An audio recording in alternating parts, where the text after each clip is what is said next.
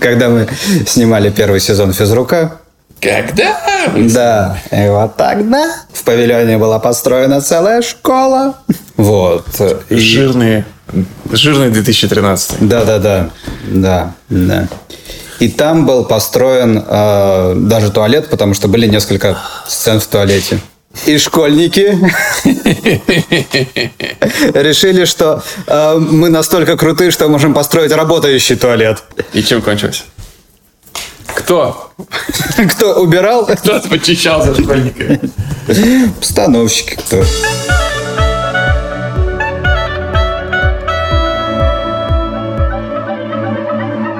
Добро пожаловать в авторскую комнату. Это подкаст от сценаристов для сценаристов о так любимом всеми нами сценарном мастерстве.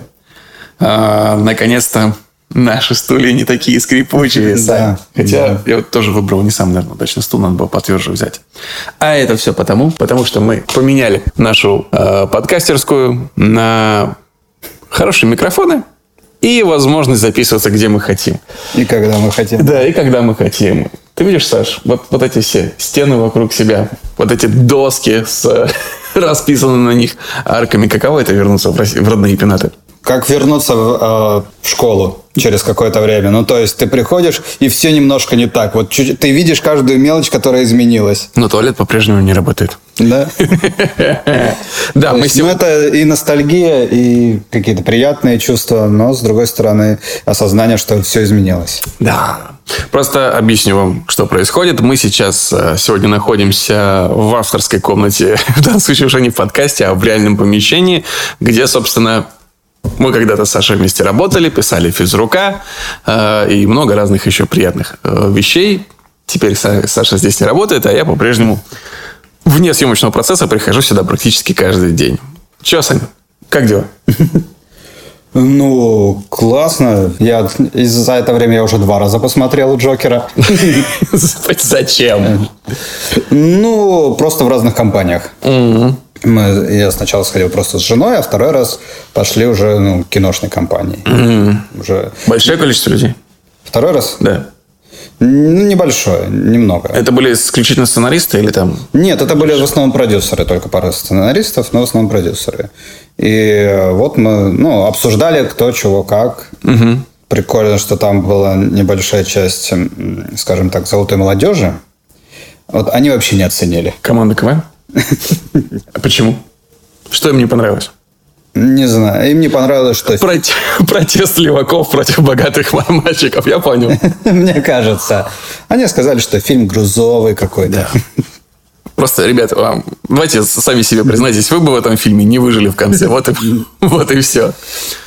Я тоже сходил. Я сходил с женой. и Я сходил, причем я сходил напоследок в... Я сходил в кинотеатр «Соловей», а на следующий день вышла новость, э, что сегодня какое число? 15 15. Сегодня его закрывают. Сегодня последний Да день ты работы киноцентра. «Соловей». Да, пр- принято решение его сносить, но, насколько я понял, это уже не первый раз происходит. не Да, первый раз да, обещают да, я его закрыть такую новость. и снести. Но возможно, что это раз действительно. И, и это, кстати, было мое первое посещение Соловья, так что галочку я себе поставил. Блин, это очень жалко. Там всегда можно было посмотреть э, ну, какие-то редкие фильмы, потому что очень много залов, они показывают э, много того, что не показывают во всех. Да, у них докат шел. То есть я вот не посмотрел солнцестояние в Туле, пока мы были, поскольку ну нереально там он одну неделю он идет и все, и заканчивается.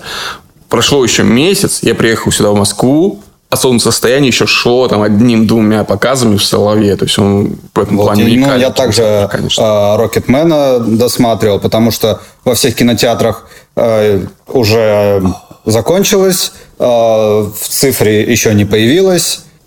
Где должен смотреть человек, который жаждет заплатить за контент? Конечно же, на Красной Пресне. Ребята, ставьте нам, пожалуйста, Соловья. Хотелось бы продолжить смотреть в нем хорошие фильмы. Так, я посмотрел Джокера в этом Соловье. Я получил удовольствие. Я кайфанул. Я, кстати, говорил об этом Ане, когда мы выходили из кинотеатра. Когда я был по- подростком, просмотр фильма, который произвел на меня впечатление, всегда как-то выражалось в физическом действии. Я помню, как я э, в Великом Новгороде еще году там, в 98-м, наверное, выходил из э, кинотеатра, я посмотрел фильм «Беглый огонь» с Брэндоном Ли. Последний фильм сына Брюса Ли. Я, кажется, смотрел. э, И я пинал сугроб. Вот на всем протяжении дороги домой я пинал сугроб ногами, потому что вот мне хотелось как-то выплеснуть так вот эмоцию. А когда я посмотрел уже позже еще, будучи уже не совсем даже подростком, «Пираты Карибского моря», какое-то время я ходил и повторял жесты Джонни Деппа, вот эти жеманные капитана Воробья. Это мне очень смешно. Дима Шпеньков рассказал, что он ходил на «Форсаж» и говорит, ночью с «Форсажа» все со стоянки просто вот так разъезжаются. Просто с визгом шин. Все ощущения Ну вот, происходит эффект. И впервые за долгое время это забытое чувство, потому что я вышел из кинотеатра, и мне захотелось вот потанцевать, вот как, как э, Хакин Феникс в этом фильме. Но при этом, слушай, мне кажется, это гигантская и очень классная афера. Вот вообще провернутая на ура. Потому что многие жалуются, что типа мы пришли, не, мы шли на Джокер, а это как бы не Джокер. Это классное кино, но это не Джокер совсем. И это по большой части это правда. Если взять вот так вот посмотреть, то это история про какого-то, знаешь, такого абсолютно русского литературного героя, маленького человека, про его... О, слушай, вот как раз всех э, на втором показе вот угу. все вышли и сказали, ну это же Достоевский. Да, это чистый Достоевский, чистый Раскольников и, и компания, назовем это так. Очень круто, но в том плане, что вынен оттуда э, эстетику, не эстетику, а тематику даже, потому что эстетика может остаться та же самая внешне, но вынен оттуда тематику Готэма, угу. тематику э, мирового контекста, когда каждый зритель в мире понимает противостояние Джокера и Бэтмена, ну, порастает уже таким количеством смыслов, вынет оттуда все. Останется рабочая история? Да. Останется рабочая история про сумасшедшего ну, человека с Останется страшной... она такой крутой? Нет. Нет. она не Потому с... что это превратится просто в драму. Да. Э, вот, и типа... она не типа, соберет в прокате. Да, Левиафан 2. В 10 раз больше с, своего бюджета. И это, конечно, мне кажется, гигантская, классная, очень крутая афера и наебка. Извините, я, я скажу, это, это действительно так. Она работает. Это очень круто. И фильм хороший. Фильм очень хороший. Да, но именно это... Он хорош именно в контексте. Угу. В контексте того, что это комикс. Это под другой взгляд. И вот, ну, ты все знаешь, ты, ты видишь, как э, он из какого-то просто жалкого чувака превращается вот... В символ. Да, немножко в э, Джокера Хита Леджера. Ну да. Там да. его немножко снимали так, там и движения какие-то проскакивали. То есть вот именно от ощущения того, как через э, э, забитого человека проступает вот то, что ты видел в других фильмах, мне кажется, это тоже работает. То есть ты знаешь, на что он будет способен в будущем. Ну да, может быть. Я говорю, что ты как зритель на наращиваешь на этот фильм большее количество смыслов, чем в нем есть на самом деле изначально. Вот за счет вот этого вот, э, комиксной составляющей ее, всей ее истории. Но при этом моя жена, например, сказала, что выйдя из кинотеатра, что она так и не смогла к нему по-настоящему подключиться. Ты обратил внимание, какими инструментами подключался, э, ну, это сценарно, тот Филлипс и соавтор. Я не помню, почему я уверен, что соавтор оказал, возможно, даже большее влияние, чем тот Филлипс на произведение. Слушай, ну там все, по-моему, достаточно классически. Ну, да, все через... Несправедливость, да. любовь к детям.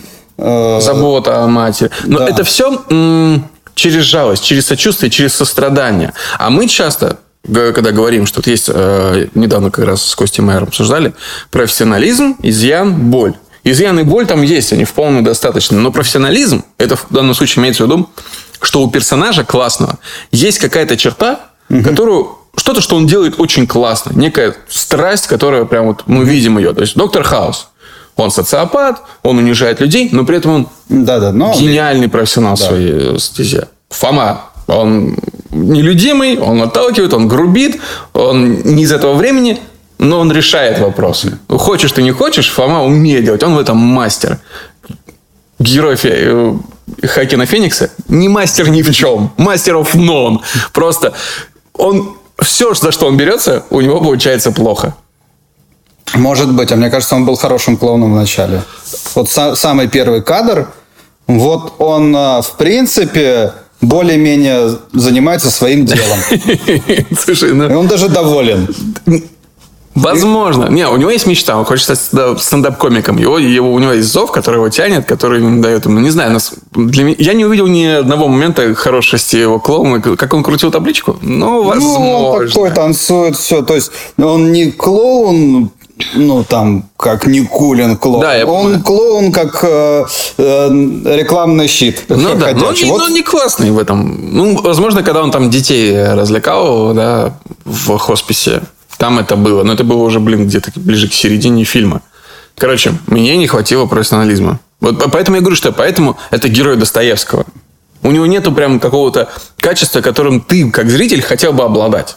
То есть мы часто говорим, что герой э, должен иметь какое-то качество. Ты смотришь на него, блин, вот, вот я бы так хотел. Вот ты хотел бы, когда ты смотришь на того же Фому, и видишь его, да, ты хотел бы, чтобы вот как, как он пришел к тебе, э, милиционер останавливает, говорит, покажите документы. Ты говорит, ты мне свои покажи документы. Что ты все мне сейчас... Ты хочешь иметь такую возможность. Вот эту вот абсолютную уверенность в себе, которая у него, у него есть. А у, у Джокера Хакина Феникса, ну, так, такой что-то... Или это скорее даже Джокера Тодда Филлипса, поскольку он его таким создал. Такой черты нет. Я не говорю, что это плохо. Я говорю, что просто вот есть такая... Да, он такое... скорее обретает это. Он обретает э, вот это осознание, что можно перестать казаться нормальным. Да, да. Можно делать то, что хочешь. Ну да, то, с какой Хотя это остается за кадром, то, с какой легкостью он совершает то, что совершает в самой последней сцене уже в лечебнице, да? Угу. Сейчас мы без спойлеров стараемся говорить, если вы вдруг еще не посмотрели, обязательно посмотрите. Но те, кто посмотрел, все понимают, да, когда он идет по э, коридору, оставляет следы. Мы же понимаем, что он перед этим сделал. Да. А, кстати, а вот... Это мега ну, профессионально было провернуто, судя по всему. Да, потому что там предпосылок вроде как никаких не было.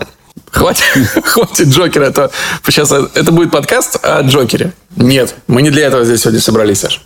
А зачем? Ну, слушай, раз мы здесь собрались, и я вижу старые добрые таблички, вот небольшой спойлер, я вижу уже часть э, таблицы нового сезона физрука. Видимо, ребята начинают над ним работу.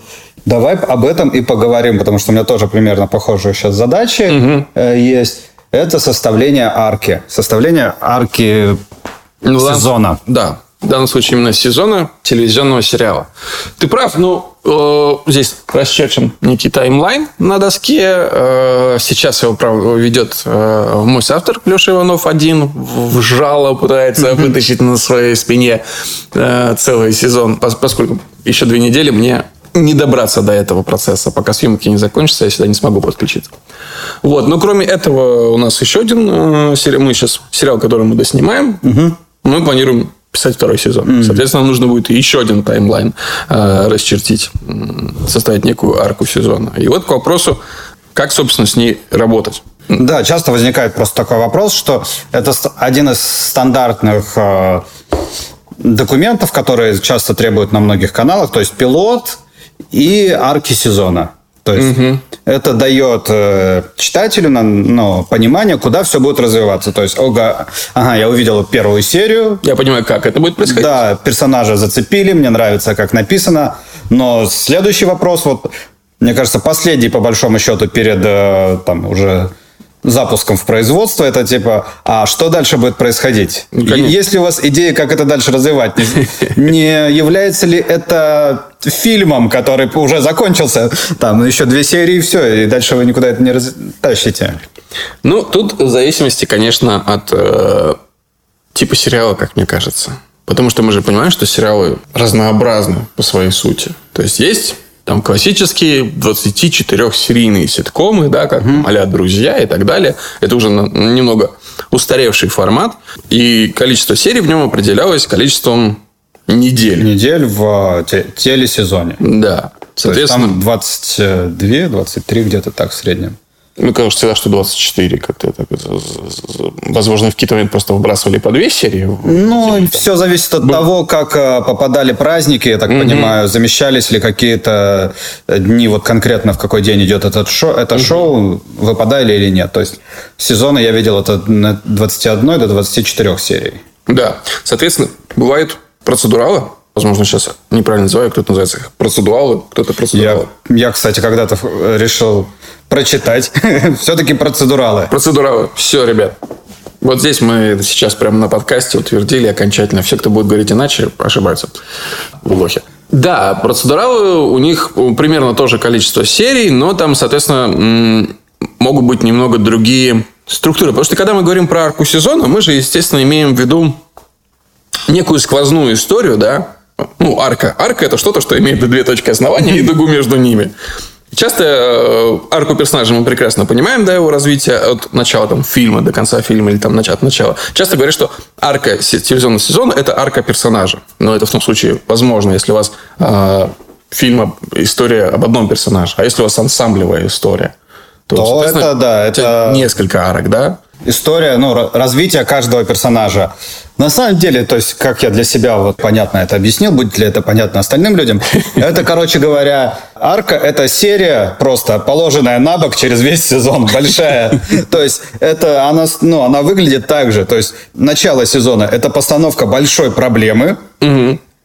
которая будет решаться весь сезон. Дальше ее усугубление – ну, какой-то там центральный поворот. Последняя неделя – это кульминация этого всего, а, точнее, предпоследняя. Ну, там в зависимости от, как вы разнесете. И несколько серий а, в конце – это уже конец третьего акта, где ты просто закрываешь все линии, которые у тебя были запущены. Из-за этого, вот если посмотреть э, все сезоны «Игры престолов», то самое какая-то масштабная, жесткая серия, которая вызывала у всех эмоции, это предпоследняя. Угу. То есть вот там все краво- красная свадьба, еще какие-то... Они всегда почему-то не в конце стоят. Потому что кульминация, она не может стоять в, в конце э, серии. По сути, на сезон перекладывается трехактная структура, да, классическая. Mm-hmm. И, соответственно, после кульминации идет какая-то доходка возвращение с, с эликсиром, да? Угу. Ты всем раздаешь по слонам, герой получает заслуженную награду. Естественно, это не происходит прямо на поле боя, когда он там угу. стреляет из э, своего X-винга ракетами в звезду смерти. Нет, ему нужно вернуться на, на планету, ему нужно, чтобы все выстроились в ряды, наградили его медалью и так далее. Соответственно, эту функцию несет э, себе последняя серия. Или там в последней серии, где-то в середине может произойти кульминация. Зависит от того, сколько у тебя серий в сезоне. Но вообще, мы же сейчас почему про это говорим? Потому что там два десятка, три десятка лет назад, возможно, это людей бы не особо и запаривало, поскольку были гораздо более вертикальные истории. Друзья, Какая там была арка на сезон? Ну, очень незначительная. Ну, Если там только были какие-то отношения условных э, Росса и Рэйчел, да? Да, да. Вот ставится э, в первой серии проблематика. Угу. Типа Росса кинули, это сбежало со свадьбы. Э, будут ли они вместе. Да. И, в принципе, это арка на 9 сезонов. Она могла там точечно... Это то, что называет э, Эрик Крипки, это мы еще дойдем, называет focal points. Ну, смотри. Но сейчас общемировая тенденция э, переходит к тому, что сериалы максимально горизонтальные. В этом есть определенная проблема. Мы тоже недавно об этом разговаривали. Мы э, собирались писать э, ситком. Угу. Классический ситком.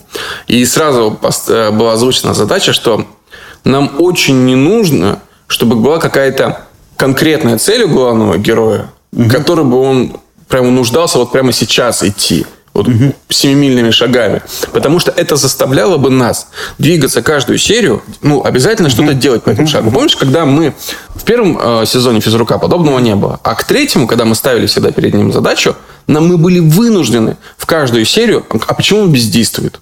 Угу. Почему он не сделал? Нам не хотелось рассказывать историю, как он возвращает наследство Мамая Саши. Но мы были вынуждены, потому что поставили перед ним в начале сезона такую задачу. И серия без шага нуждалась в оправдании, почему он этого не делает. Ну, мне кажется, что вот я переосмыслил это со временем и решил, что не нуждается что мы тогда ну, сильно запарились. Вот Игра престолов, угу. линия про трехглазого ворона, которая выпадает на сезон. Просто нету ее. Когда у тебя э, много, лини... много линий, угу. ты некоторые линии можешь просто оставлять. Ну, ты тоже приводишь пример «Игру престолов». Э, сериал без ярко выраженного главного персонажа. Да? Там все время вектор смещается. Кто сейчас в кадре, тот и главный фактически. За кого фанаты борются. Там Дейнерис, Тирион или даже в последнем сезоне не, не был Джон Сноу, а определенно главным героем. В то время как у нас в физруке, понятно было сразу, за, за кем мы следим. Не, у нас была другая история. У нас э, к главному герою было привязано очень много разных линий. Да. И мы пытались тащить их все одновременно, потому Это что... Было какая-то сверхзадача. Да, и это оказалось невозможно просто физически. Мы не, не влезали в хронометраж. Я считаю, что нужно было бросать некоторые линии, просто возвращаться к ним типа через серию, через две. Ну, Вряд ли бы кто-то вставал перед телевизором и говорил, вы с ума сошли? А что в это время Лена делает? Ну, да, мы слишком... Э совестливо подходили да, к этому да, вопросу. Да, мне кажется, что... Вот, но тем не менее, сейчас очень сильно все сериалы горизонтальны. Даже ситкомы, которые, казалось бы, требуют к себе отношения, пожалуйста, дайте нам каждую серию отдельный кейс. Э, но лучший ситком, на мой взгляд, последних лет Барри, ну, очень горизонтальный. Все, все, что в нем происходит, абсолютно ну, проистекает одно из другого. Ты вынужден э, связывать серии. Ты не можешь поставить их отдельно. В то же время Brooklyn Nine-Nine, ну, там, наверное, это вот последний такой, знаешь, заповед... заповедник, да, э, вертикальности. Да, поэтому в горизонтальности мы, нам приходится искать м, форму, которая позволила бы нам эту самую горизонтальную историю максимально эффективно рассказать, вызвав эмоцию, да, донеся послание до зрителя. И здесь на помощь приходит э, классическая трехактная структура. Да, давай немножко вот э, примеров, наверное, к частностям, но как это просто технически делать? У вас стоит задача, надо сделать арку сезона. Вы берете табличку, пишете э, главных своих персонажей и делаете количество строчек равное количеству серий, которые вы запланировали в сезоне. Если это телесериал, то обычно они идут по 4 э, серии в неделю. Соответственно, делите по 4 как бы секции, это у вас неделя. Потому что, ну, принцип э, телека, ты должен уйти с каждой недели на клиффхенгере, на каком-то сильном повороте. Соответственно, вот каждую четвертую серию у вас должен быть серьезный шаг, э, серьезный поворот. Это как актбрейки в кино. Это большие шаги. Угу. После каждого из них что-то кардинально меняется, и зритель уходит на выходные с ожиданием Типа, с вопросом, а да, что же там случилось дальше? Что случится, что случится. И, соответственно, разбиваете всю вашу историю вот на эти шаги. А дальше вы уже эти большие шаги внутри недели начинаете делить на маленькие шаги. И, в принципе, э, мне кажется, сезонность, ну, то есть возможность написать сезон и определяется, э, сколько вы можете придумать шагов до данной цели. Если она, блин... Э, э, Решается за один шаг? Да, то вы не сможете написать сезон. Или если у нее очень какой-то короткий дедлайн. Вот недавно мы обсуждали пилот. Э, там история, короче говоря, что в маленьком городе все готовятся к э, приезду Путина. Угу. И там все, ну, кутерьма всякая происходит. И вот первая серия очень э, смешная. А Путин мимо проезжает, не, не заезжает в этот город. И говорят, какой интересный пилот. Угу. Я говорю, а дальше? Проблема решена. Ну, он обратно поедет. Ну, вот так это не работает, мне кажется. Как раз вот в этот момент вы должны осознать, что, возможно, это был полный метр. О чем я буду рассказывать дальше? Да. Нет, можно поставить, повернуть другую задачу. Ну, то есть, э, здесь неким инициирующим событием будет не приезд, а проезд мимо. И, соответственно, как-то это сильно поменяет э, расстановку сил, и теперь вы вынуждены вот из этого выходить. Но нужно тогда поставить новую проблему. Да, конечно. Типа, которая уже будет решаться в длинную. В То есть сезон. Э, в, за первую серию так все сместилось, так все там переругались или еще что-то, что теперь вот непонятно, как им обратно восстановить свою жизнь. Совершенно верно. А там конкретно... Проезд, проезд Путина стал проблемой. Не приезд. К приезду все готовились, а проезд стал проблемой. Что-то... Смотри, Здесь вот очень частый момент, как раз из-за трехактной структуры, количество серий. Ты правильно говоришь, что многое определяется телеформатом, да? Угу. Разделение на четыре серии, потому что так вот э, как раз недавно была пятая онлайн сценарная конференция у Молчанова, и там выступала, я, к сожалению, не помню фамилии, э, обозревательница телевизионного смотрения, угу. да, пилотов и всего прочего. И она рассказывала про то, что м- российский зритель привык, хочешь ты не хочешь, он привык к определенному за годы существования телевизора э, формату смотрения, который немножко все-таки отличается от западного. Это четыре. Ну, четыре серии э, каждый день э, на неделе, кроме пятницы, ты получаешь очередную серию. Соответственно, из-за того, что был такой формат, в каждой четвертой серии нужен клиффхенгер. Хотя это не продиктовывается органичностью, органикой сторителлинга.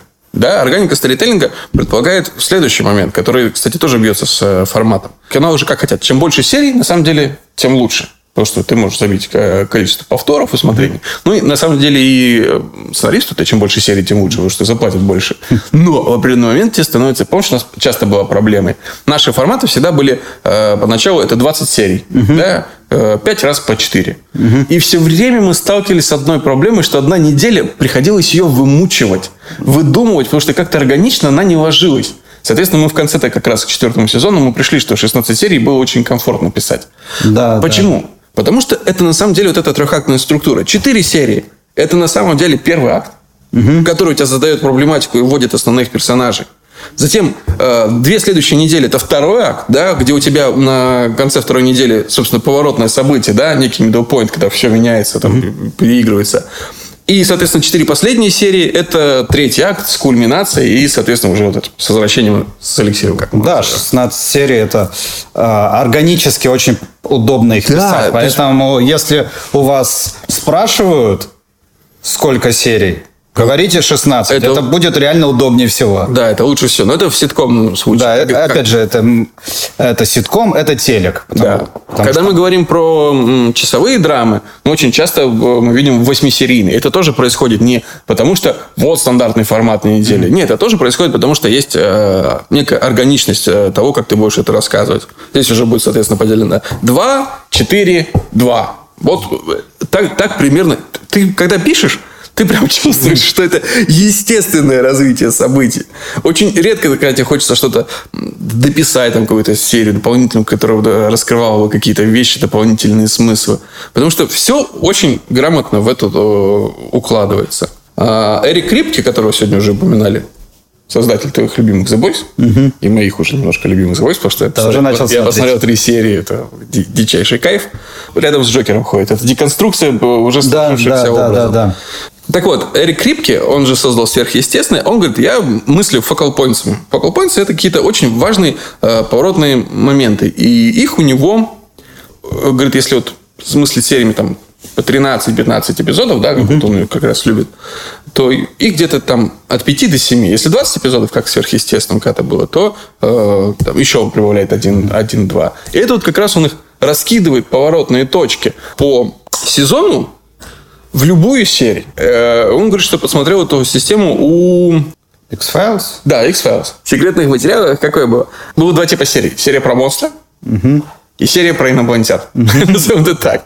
Серия про монстра это было какое-то отдельное событие, которое Фокс и Малдер расследовали. А серии про инопланетян всегда были связаны. Они секретный заговор правительства, курильщик и все прочее. Но они разбавлялись этим сериями про монстров. И они у меня, кстати, в детстве были самые любимые. Да, монстры. потому что а держать они... в голове весь этот заговор, а ты еще смотришь нерегулярно, просто отдельно, и ты думаешь... Да, что это происходит? Серьезно? Что? Покажите мне просто Инопланетяне в правительстве? Вот Чупакабра. Я понимаю, да, Чупакабра бегает, ест людей. Поймайте Чупакабру. Я, это было понятное мне послание. Ну вот они так это размещали. Соответственно, у них были вот эти это, серии про заговор, были как раз этими points, которые были вот э, разбросаны, размещены.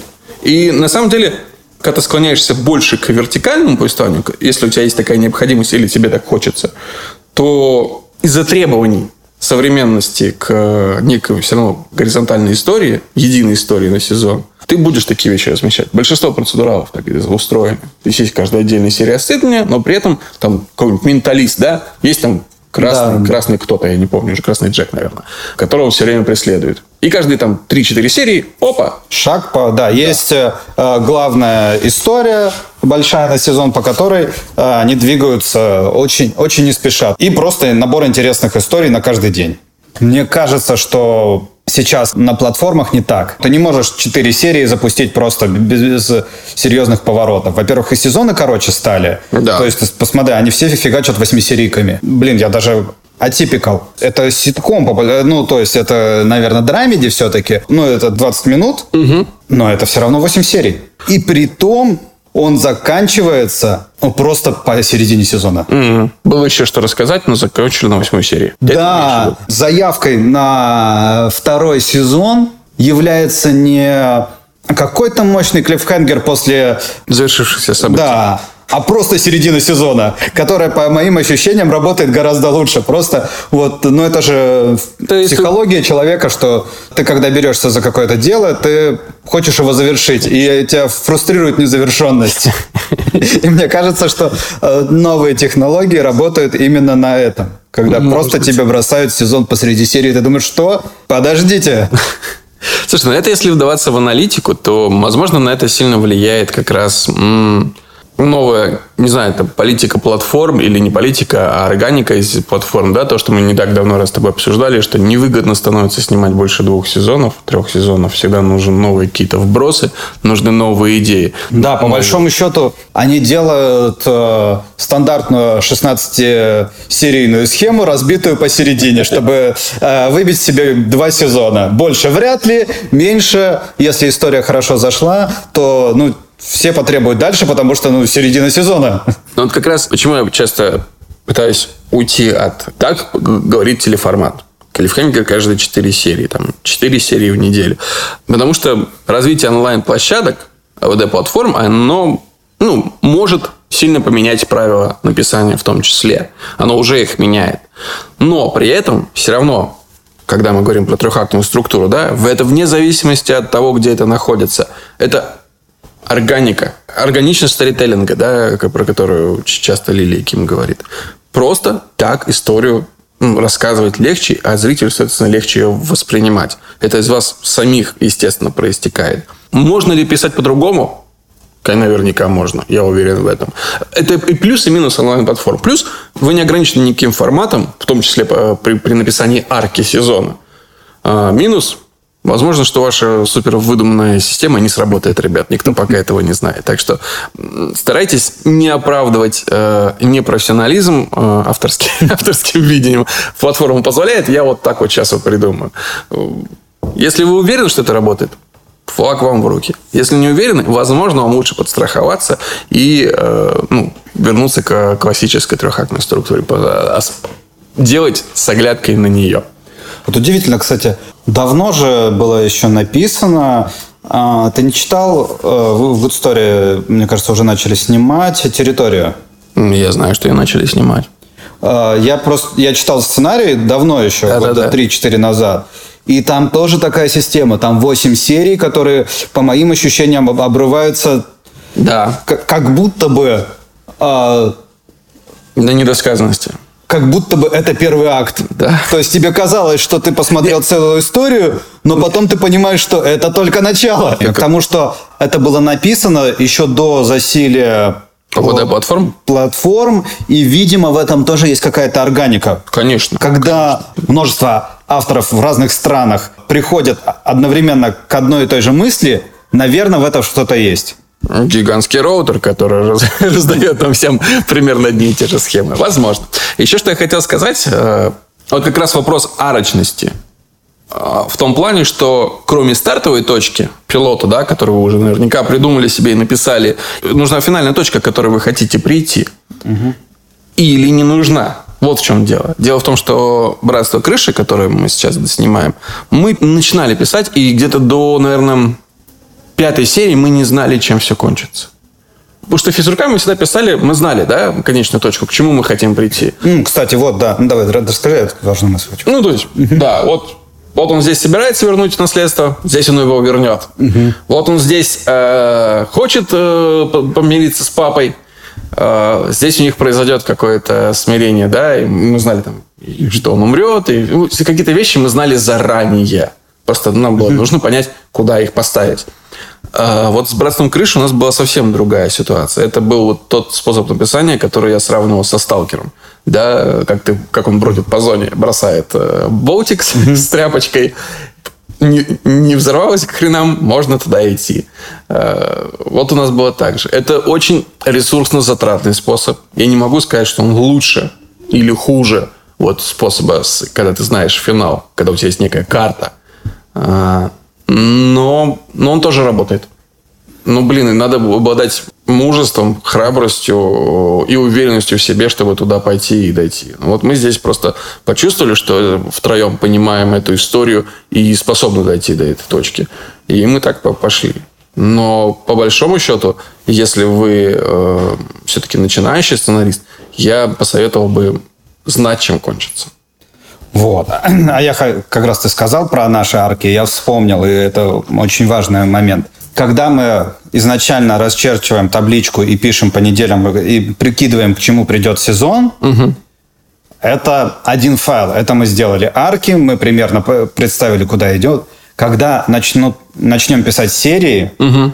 эти арки поплывут. Когда мы прикидывали, это не догма, это то, что нам казалось, как это будет выглядеть. Да. Это вот мы стоим и через туман смотрим в, на нашу карту. Угу. Нам примерно видны очертания, и мы примерно представляем.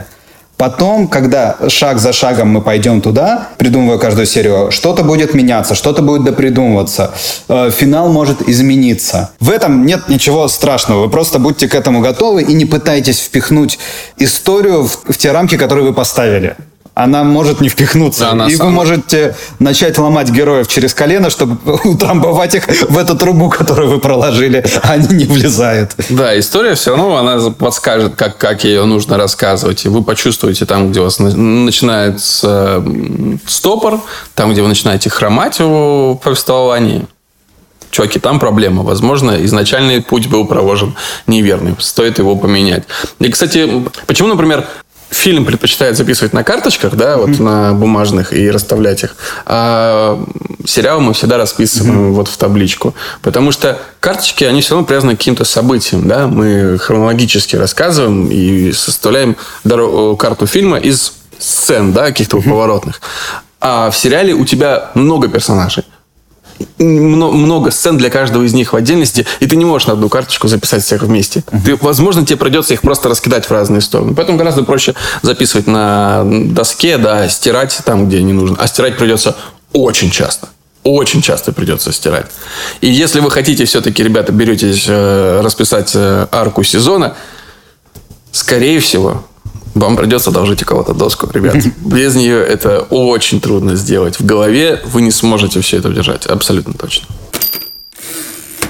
Так как работа с аркой сезона вопрос объемный и сложный, мы решили поинтересоваться у наших друзей и коллег-сценаристов, как они справляются с этой задачей арка сезона и как ее прорабатывают. Наверное, у каждого автора будут э, свои какие-то советы. Александр свой... Синегузов, креативный продюсер и сценарист сериала «Реальные пацаны». Сериала «Реальных пацанов». У нас их было уже 13 таких арок. А, по сути, арка сезона – это то, о чем твой сезон, генеральная идея. А, мы садимся с ребятами, придумываем одну идею на сезон – Дальше нужно найти точку А, точку входа это первая серия, придумать ее, и точку Б, точка выхода. Э, вот получается одна большая арка на сезон.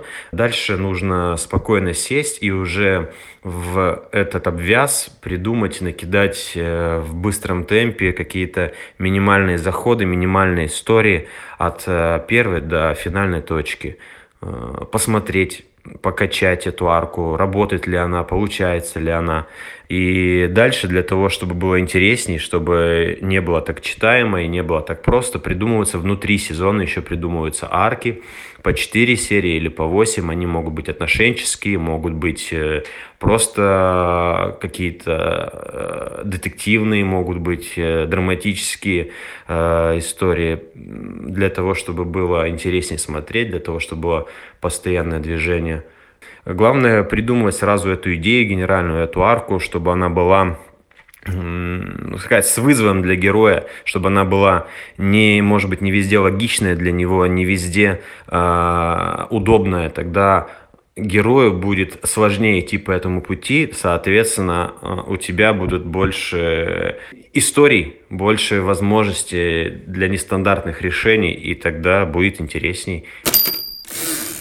Обычно, когда начинаешь работать над сериалом, ты уже изначально понимаешь, сколько у тебя будет серий. То есть... Роман Кантор, креативный продюсер, сценарист сериала «Мертвое озеро» и «Эпидемия». Ну, то есть до законченного законченной формы было доведено сейчас два сериала, оба восьмисерийные. Я всегда хотел делать конечные истории, и в 8 серий мне всегда казалось... Э, и, соответственно, ты должен всегда представлять себе, эта история, этот эм, сюжет, эти герои, а они вписываются в 8 серий, это много или мало, это достойно, тебе надо растягивать историю или, наоборот, ее сжимать. И это вот основная работа, которую ты проводишь над, э, над сезоном. Я сейчас посмотрел сериал «Жуки», там 16 серий по 20 минут. И, по сути, это то же самое, что 8-серийный 40-минутный, 45-минутный сериал, вот как у меня. То есть количество контента, условно говоря, количество там человека часов, оно одинаковое, но структура разная, и повествование разное, понятное дело, и так далее. Соответственно, я пытаюсь идти иногда совершенно двумя противоположными способами. Иногда это сочетание этих способов. То есть либо я хочу понять глобально сюжетный сезон, да, то есть вот у нас этот сезон, а, ну, бывает истории закончены, когда ты делаешь проект, который знаешь, как в «Мертвом озере», я знал, что у меня будет один сезон, это законченная история. И жирный финал, какой-то, какая-то конечность этого всего, к чему все развивается, сплетается, и повествование строится вокруг этого.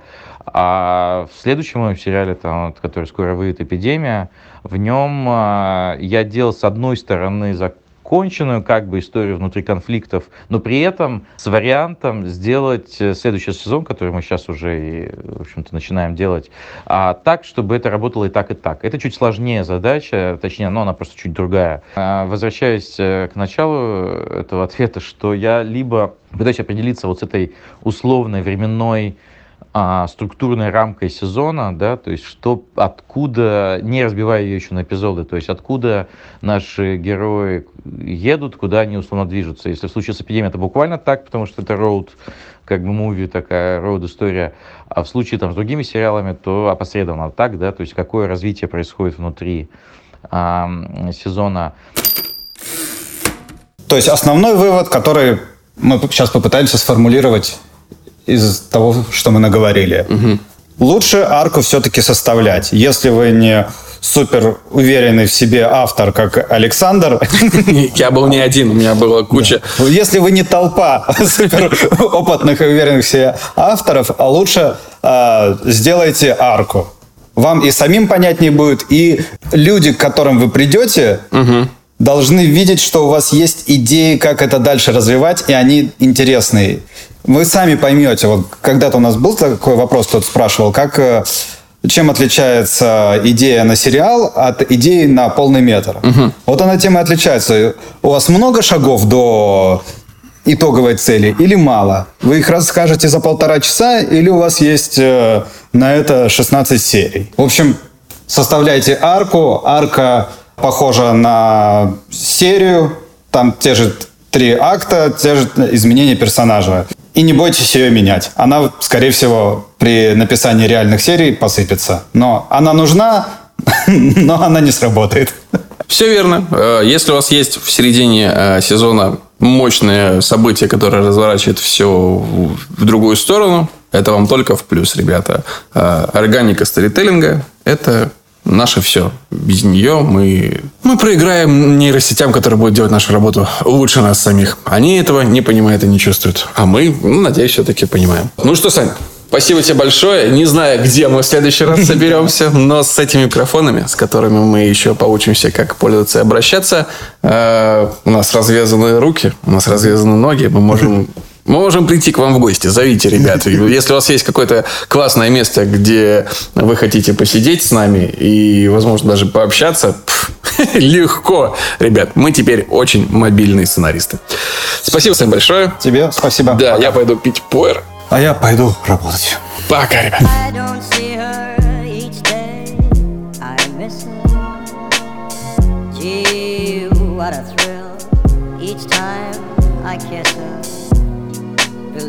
I've got a case on Nancy with a laughing.